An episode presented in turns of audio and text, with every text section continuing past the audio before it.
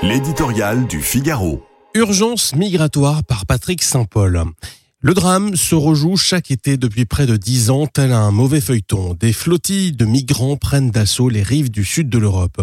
Submergés et désemparés face à cet afflux incontrôlé, les pays d'arrivée appellent au secours leurs voisins européens. L'Union européenne est prise de court, divisée, incapable de s'entendre sur une solution à long terme. Elle est réduite à faire jouer les mécanismes de solidarité, se partageant dans l'urgence le fardeau de l'accueil des réfugiés. La crise de Lampedusa était-elle inattendue? C'est tout le contraire. Les guerres, la misère couplée au réchauffement climatique et à une démographie explosive dans les pays les plus fragiles ont fait de ces vagues migratoires un phénomène aussi prévisible que la tectonique des plaques. Mais c'est l'Europe qui est partie à la dérive face au péril climatique, Jacques Chirac avait sonné l'alarme une fois encore, leur maison brûle et les Européens regardent ailleurs.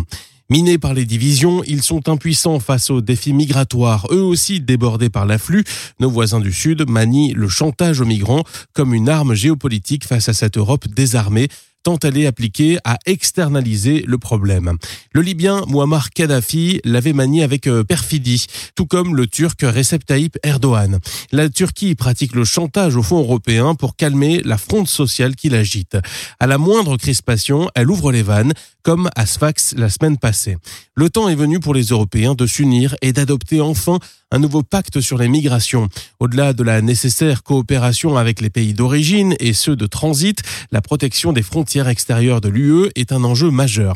Elle seule est à même de garantir la liberté de circulation au sein de l'Union, si chère aux Européens. Nul doute que la question migratoire s'imposera comme l'un des thèmes centraux des questions européennes, tant elle inquiète partout en Europe.